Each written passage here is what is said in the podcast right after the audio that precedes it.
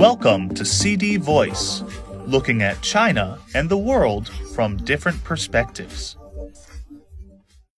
The 2023 edition of the Standard Map of China was released by the Ministry of Natural Resources during the celebration of Surveying and Mapping Publicity Day and the National Mapping Awareness Publicity Week on Monday in Deqing County, Zhejiang Province.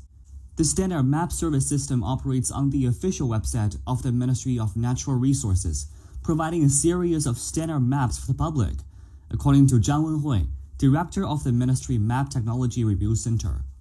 Wu Wenzhong, chief planner of the ministry, said surveying, mapping, and geographic information play an important role in boosting the development of the nation, meeting the needs of all walks of life, supporting the management of natural resources, and helping the construction of ecology and civilization.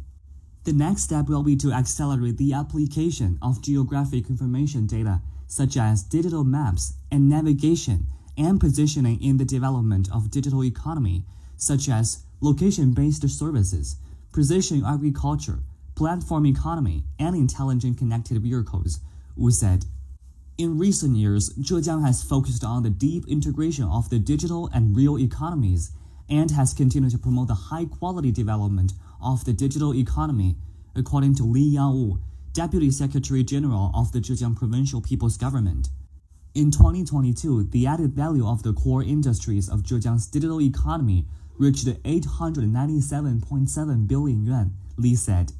Last year, the United Nations Global Geographic Information Knowledge and Innovation Center was set up in Deqing to improve developing countries' geographic information management capabilities, help the international community leverage geographic information technologies to address challenges related to natural resources, climate change, and public health security, and implement the United Nations 2030 Agenda for Sustainable Development.